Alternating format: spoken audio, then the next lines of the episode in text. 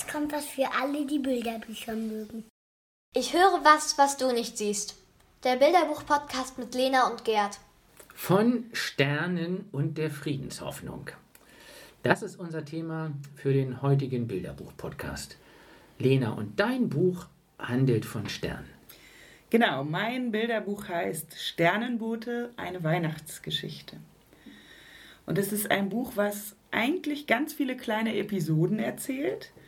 Und diese Episoden, die verlaufen immer so ineinander. Und dann ergibt sich irgendwie eine Gesamtgeschichte, ähm, die zusammenpasst, aber doch irgendwie auf jeder Seite auch einzeln für sich steht. Zum Beispiel steht auf einer Seite, acht Minuten braucht das Licht von der Sonne zur Erde. Mhm. Acht Minuten brauche ich morgens zum Bus. Manchmal muss ich es auch in sieben schaffen. Schneller als das Licht. In dem Buch wird eben von Sternen erzählt und vom Universum. Zum Beispiel steht da auch, die Venus am Himmel findet jeder, andere Sterne sind schwerer zu erkennen. 70 Trilliarden Sterne gibt es im Universum und es gibt sie seit Milliarden von Jahren.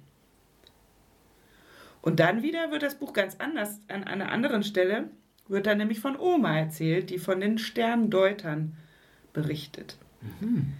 Und die Sterndeuter kamen aus dem Orient und sind einem Stern gefolgt. Dann haben sie ein Kind gefunden, das friedlich schlief, in einem Bett aus Stroh. Und die Sterndeuter haben sich vor dem Kind verbeugt, denn durch dieses Kind kam ein besonderes Licht in die Welt. Mhm. Und so sind eben diese Geschichten um die Sterne, aber eben auch um die Weihnachtsgeschichte in dem Buch ähm, von Reinhard Egartner und Linda Wolfsgruber ganz eng miteinander verbunden. Und das passiert zum Beispiel über die Oma, also über bestimmte Erzählfiguren, die dann diese beiden Dimensionen zusammenbringen. Genau, also das Buch erzählt von einem Ich-Erzähler, der großer Sternenfan ist. Ah und von Weihnachtsvorbereitungen in der Familie, eben aber auch von der Oma, die äh, dem Kind, ich weiß nicht genau, ob es ein Junge oder ein Mädchen ist, ähm, eben auch die Weihnachtsgeschichte erzählt. Ah, ja, okay. Und vor allen Dingen eben den Schwerpunkt auf die Sterndeuter legt, ja. ähm, weil es ja um Sterne geht. Es geht in dem Buch aber auch um die Weihnachtsvorbereitung, um das Warten, um den Urknall. Wow. Also es wird äh, wirklich ganz viel beleuchtet von ganz vielen Seiten. Ähm, alles, was irgendwie mit Universum, Sternen und der Weihnachtsgeschichte zusammengehört. Das heißt, wenn ich das richtig verstehe, es gibt sowohl diese, sagen wir mal, naturorientierte, naturwissenschaftliche Seite ja, genau. und die religiöse. Richtig, genau. Und da finde ich, ist ein ganz großer und toller Anknüpfungspunkt für die Schule oder auch die Kita weil es ja doch oft so ist, dass, also zumindest ähm, in den älteren Klassen, die Kinder auch immer wieder schon mal gehört haben vom Urknall, von der Evolutionstheorie und dann sagen, es passt ja aber nicht zusammen mit dem, was in der Bibel steht.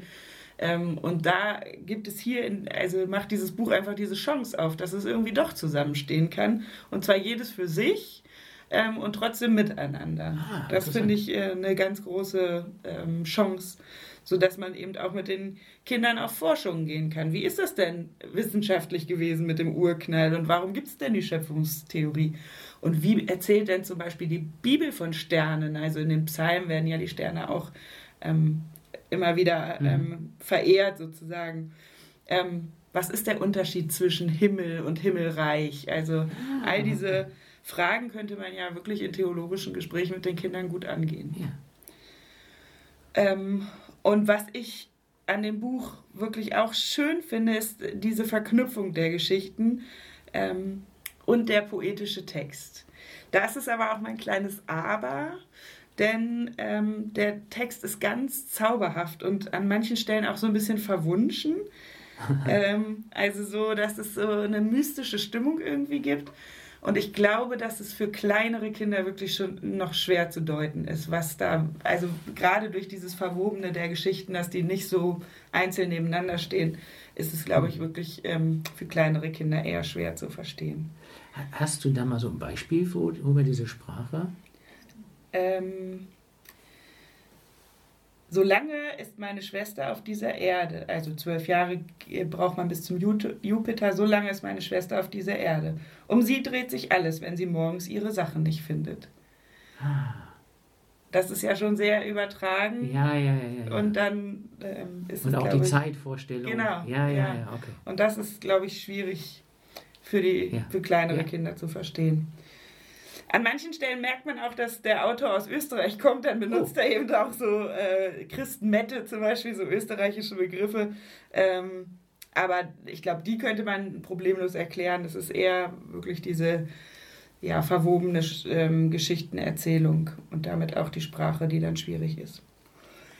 Ähm, Die Bilder? ja, genau. Gestaltung. Zu den Bildern wollte ich noch was sagen. Und zwar, ähm, das Buch ist ganz schwarz, die Seiten sind ganz schwarz, die Schrift ist weiß. Ah, Ähm, und die Bilder sind meist so, als wenn man sie durch ein Teleskop betrachten würde.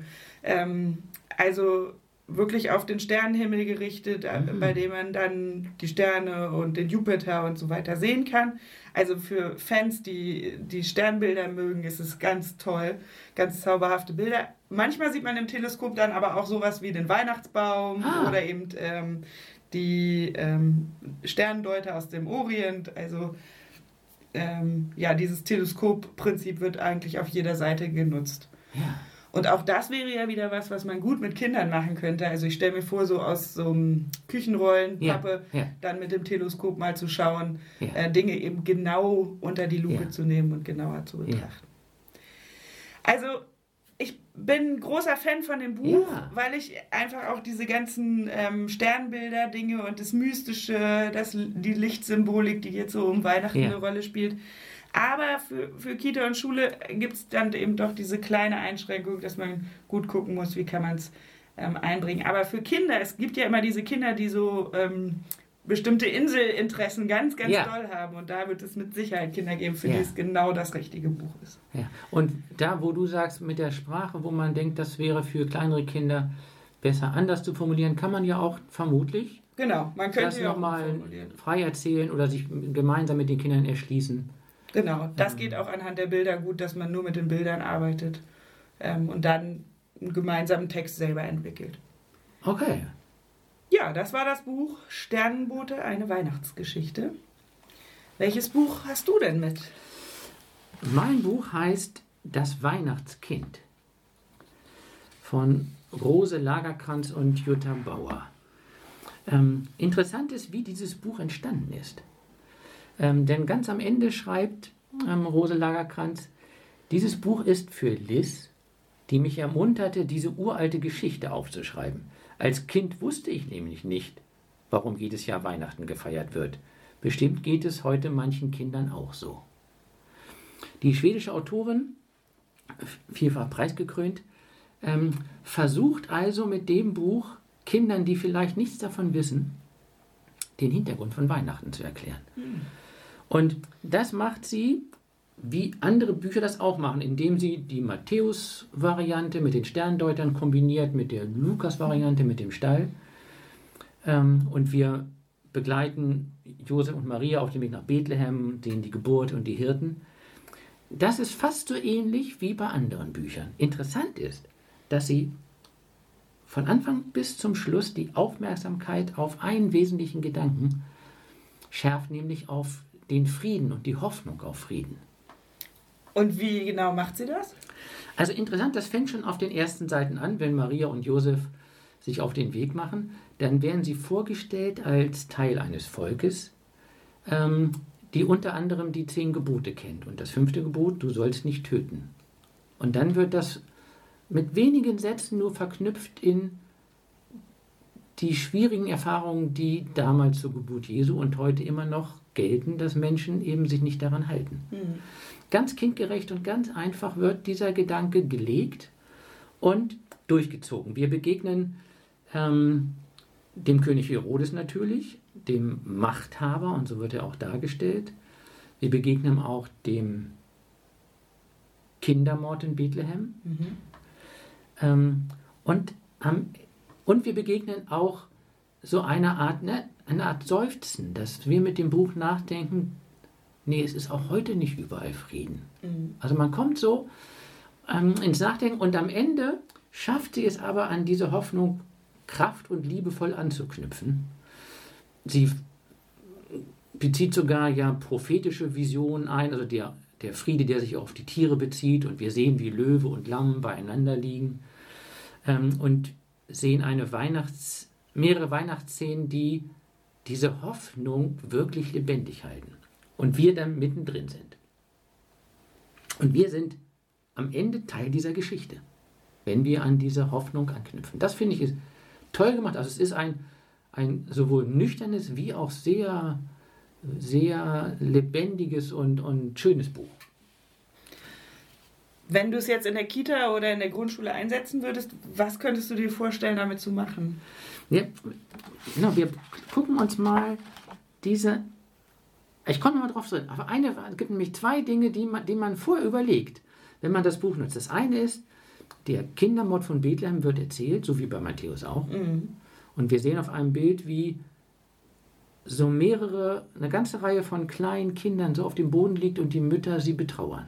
Und die Mütter sind in schwarzen Kleidern gewendet. Ähm, und man kann überlegen, will man das zeigen? Ja, würdest du ja auch in der Grundschule überlegen, Mhm. will man das zeigen? Oft wird es ja ausgespart. Aus, aus Ja. vielen Bü- Bilderbüchern wird das ja ausgespart. Und auch beim Krippenspiel in der Regel kommt es ja auch nicht vor. Ja. Äh, Und das ist eine berechtigte Frage. Ähm, zugleich wissen wir, dass die Kinder, sowohl die Älteren in der Kita wie in der Grundschule, wissen, dass es sowas wie Krieg gibt und dass es Gewalt gibt, dass Menschen sterben. Und medial haben sie viele Tote. Mhm. Ähm, sodass ich eher denke, es ist gut, wenn das in einem Buch vorkommt und diese Frage, wie können wir das verhindern oder wie bewahrt uns Gott oder wie bewahren Menschen andere davor, ähm, ich finde, das kann gut vorkommen. Es ist auch hier so, dass man es durch den Verlauf der Geschichte auch gut aushalten kann. Ja, wenn der Friedensgedanke dann der Ja. starke ist am Ja. Ende. Und, Und das ist es. das stehen bleibt. Ja. Aber es nimmt eben auch die Realität ernst. Das finde ich Mhm. ihm gut. Im Gegensatz zu manchen anderen Weihnachtsbüchern, die es sehr friedlich, freundlich, höflich machen. Und das zweite Besondere an diesem Buch, bevor man sich das genauer in der Praxis anguckt, ist, Maria wird genannt, Josef, Herodes. Das Kind wird nicht mit Namen benannt. Also Jesus, der Name taucht nicht auf. Und das ist hochspannend. ja, das ist eine gute Denn- Chance, oder? Denn natürlich ist das Absicht. Ja. Und jetzt kann man überlegen, was das eine ist. Dadurch wird es natürlich für den interreligiösen, interkulturellen Gedanken offen, auch für die, die mit Kirche nichts am Hut haben. Mhm. Ähm, das Verbindende mit dieser Friedenshoffnung könnte dann gut zum Tragen kommen. Das Zweite ist, ich glaube, sie will auch darauf hinweisen, dass die Religionen nicht immer friedlich miteinander umgehen. Mhm. Und das Dritte, wenn das Kind das Kind ist, dann wird die Nähe von Gott zu jedem Kind größer. Also ich lese dir mal einen Satz vor. Und dort im Stroh wurde das Kind geboren. Es schrie, wie Kinder schreien sollen, wenn sie auf die Welt kommen. Es schrie und fror und lebte. Und Maria tat, was Mamas tun sollten. Sie wickelte das Kind in Stofffetzen und gab ihm die Brust und alles wurde gut.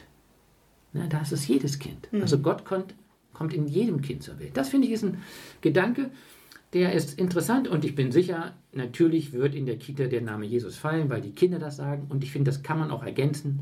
Im Religionsunterricht oder in einer evangelischen Kita kann man das ergänzen. Ähm, und zugleich ist es anschlussfähig.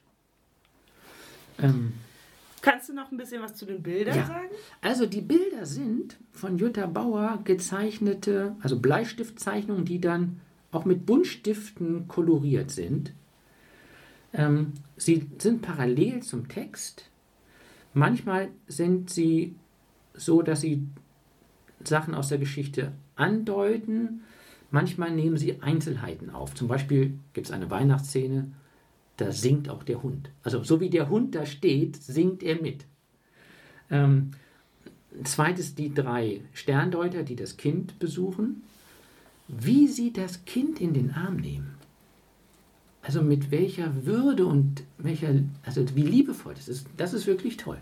Und das Irre ist, dass am Ende, wenn man also bei uns wieder ankommt, bei unserer Hoffnung, dann sehen wir so eine Szene im Vermutlich im Wohnzimmer, obwohl der Hintergrund schwarz ist und wir Sterne sehen. Es könnte also auch draußen sein, aber sie sitzen so auf Polstern. Eine bunte Familie. Und so wie der eine Junge die Hand auf die Oma legt, das ist so wie einer der weisen Könige seine Hand auf den Rücken legt. Also das sind so. so. Also ich finde die Bilder wirklich äh, toll, weil sie Stimmung aufnehmen. Ich, ist auch interessant, was sie nicht zeigen. In, diesem, in der Weihnachtsszene bei uns heute sehen wir keine großen Geschenke. Mhm. Wir sehen auch kein, keine Lichterketten. Wir sehen aber eine Frau mit Kopftuch in dieser Familie stehen. Und die Szene, die Hirten auf dem Feld, wir sehen keinen Engel. Wir sehen, wie alle nach oben gucken. Und schon ist bei uns ja, wie stellen wir uns die Engel vor? Also das, was sie auch weglässt, finde ich, finde ich toll. Und jetzt noch zwei, drei Gedanken, was man damit machen könnte. Also, du hast doch eben von diesem Fernrohr gesprochen. Ja. So, und hier wäre es nämlich auch toll, wenn man sich so eine Pappe macht und nur so ein kleines Viereck ausschneidet und mit diesem Viereck auf bestimmte Details guckt. Ja, so Bildausschnitte anschauen. Ja, ja. und zwar, dann siehst du nämlich zum Beispiel, also so bin ich auf den Hund gekommen. da sieht man, wie, wie der Hund mitsingt oder wo die Hand von dem Jungen liegt, auf, der, auf dem Rücken von der Oma. Und also, und dann, was denken die wohl und was sagen sie zueinander? Ähm, also das wäre was zum entschleunigten gemeinsamen Angucken und Vorlesen.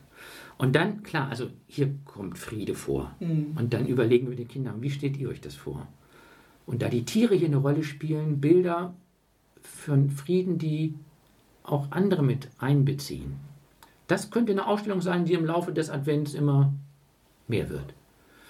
Ähm, und weil bei dir die Sterne eine Rolle spielen, hier ähm, könnte man in der Schule oder in der Kita oder auch zu Hause ja im Laufe des Advents Sterne basteln. Mhm. Und wenn du dir vorstellst, dass auf den Sternen dann ein Wunsch steht, vielleicht für jemanden speziell oder auch so ein, ein Wunsch für alle. Und dann ähm, werden die Sterne alle an eine Wand geheftet, sodass ein Sternenhimmel entsteht. Und wenn man dann, also in der Kita oder in der Schule, wenn man die Kinder fotografieren darf, das Kind mit seinem Stern in der Hand fotografiert und das dann an die Oma schickt, die vielleicht nicht kommen kann. Stimmt. Oder vielleicht sogar ein Video aufnimmt, wo das Kind diesen Wunsch nennt. Dann wird dieser Friedenswunsch nochmal medial weitergetragen. weitergetragen. So. Ja, das finde ich eine schöne Idee, gerade in diesem Jahr, wenn wir uns vielleicht nicht alle so besuchen können, wie wir das sonst immer tun. Du hast aber noch einen Tipp, den du nur nennen wolltest, nennen möchtest, weil das einfach so ein tolles Praxisbuch ist. Ja, genau. Ich habe noch ein Buch mitgebracht von Reinhard Horn und Michael Landgraf. Kinder feiern Weihnachten hier und überall. Das Buch ist überhaupt kein Bilderbuch und eigentlich würde es überhaupt nicht in diesen Podcast gehören. Wenn ich aber noch in der Schule wäre, würde ich unbedingt von dem Buch wissen wollen. Ähm, denn Reinhard Horn und Michael Landgraf haben in dem Buch ähm, Weihnachtsgeschichten aus aller Welt gesammelt und Weihnachtslieder aus aller Welt. Es gibt zu dem Buch eine passende Begleit-CD.